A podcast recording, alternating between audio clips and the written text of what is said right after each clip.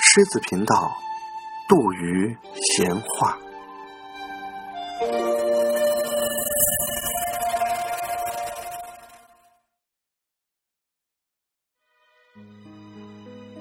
闻一多先生上课，汪曾祺。文先生性格强烈坚毅，日寇南侵，清华、北大、南开合成临时大学，在长沙少住，后改为西南联合大学，将往云南。一部分师生组成步行团，文先生参加步行万里长征。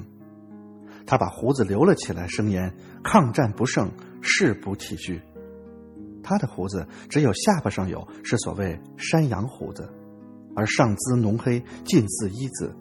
他的嘴唇稍薄微扁，目光灼灼。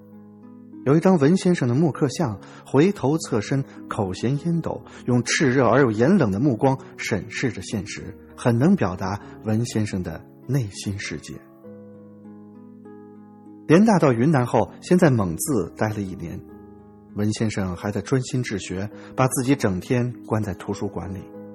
图书馆在楼上，那时不少教授爱起斋名，如朱自清先生的斋名叫“咸鱼博弈斋”，魏建功先生的书斋叫“学无不暇”。有一位教授戏赠文先生一个斋主的名称“何方一下楼主人”，因为文先生总不下楼。西南联大校舍安排停当，学校即迁至昆明。我在读西南联大时，文先生先后开过三门课：楚辞、唐诗、古代神话。楚辞班人不多，文先生点燃烟斗，我们能抽烟的也点着了烟。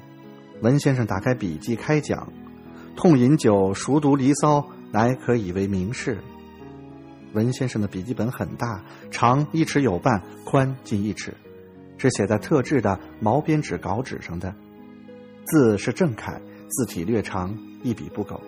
他写字有一特点，是爱用秃笔。别人用过的废笔，他都收集起来。秃笔写篆楷、蝇头小字，真是一个功夫。我跟文先生读一年楚辞，真读懂的只有两句：“袅袅兮秋风，洞庭波兮木叶下。”也许还可加上几句：“城里兮惠谷，船趴兮带舞，春兰兮秋菊，长物绝兮钟鼓。”文先生教古代神话非常叫座，不单是中文系的文学院的学生来听，连理学院、工学院的同学也来听。工学院在驼东路，文学院在大西门，听一堂课得穿过整整一座昆明城。文先生讲课图文并茂，他用整张的毛边纸墨画出伏羲、女娲的各种画像，用摁钉钉在黑板上。口讲纸画有声有色，条理严密，文采斐然，高低抑扬，引人入胜。文先生是一个好演员。伏羲女娲本来是相当枯燥的课题，但听文先生讲课，让人感到一种美，思想的美，逻辑的美，才华的美。听这样的课，穿一座城也值得。能够像文先生那样讲唐诗的，并是无第二人。他也讲初唐四杰、大历十才子、和岳英灵集，但是讲的最多也讲的最好的是晚唐。他把晚唐诗和后期印象派的画联系起来，讲李贺，同时讲到印象派里的 Pointism，说点画看起来只是不同颜色的点，这些点似乎不相连属，但凝视之，则可感觉到点与点之间的内在联系。这样讲唐诗，必须本人既是诗人也是画家，有谁能办到？文先生讲唐诗的妙物，应该记录下来。我是个大大咧咧的人，上课从不记笔记。